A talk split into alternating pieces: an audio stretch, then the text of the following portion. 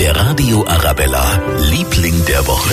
Diese Woche sind sogar gleich mehrere Lieblinge, ein paar ganz niedliche kleine Menschen, die nämlich, die unseren schönen bayerischen Dialekt sprechen und dafür sorgen, dass der auch in 20 Jahren noch gesprochen wird. Und ihnen macht's auch gar nichts aus, wenn andere nicht bayerisch reden. Zum Beispiel aber Freundin und die redet halt nicht bayerisch, aber ich find's halt eigentlich nicht schlimm, weil in der Schule müssen wir ja auch immer Hochdeutsch reden und eigentlich ist ja wurscht, wie man redet. Ich find's eigentlich okay, dass manche halt nicht bayerisch reden.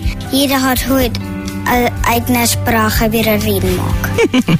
So niedlich und so tolerant mit Recht unsere kleinen Lieblinge. Und zwar nicht nur diese Woche. Der Radio Arabella, Liebling der Woche.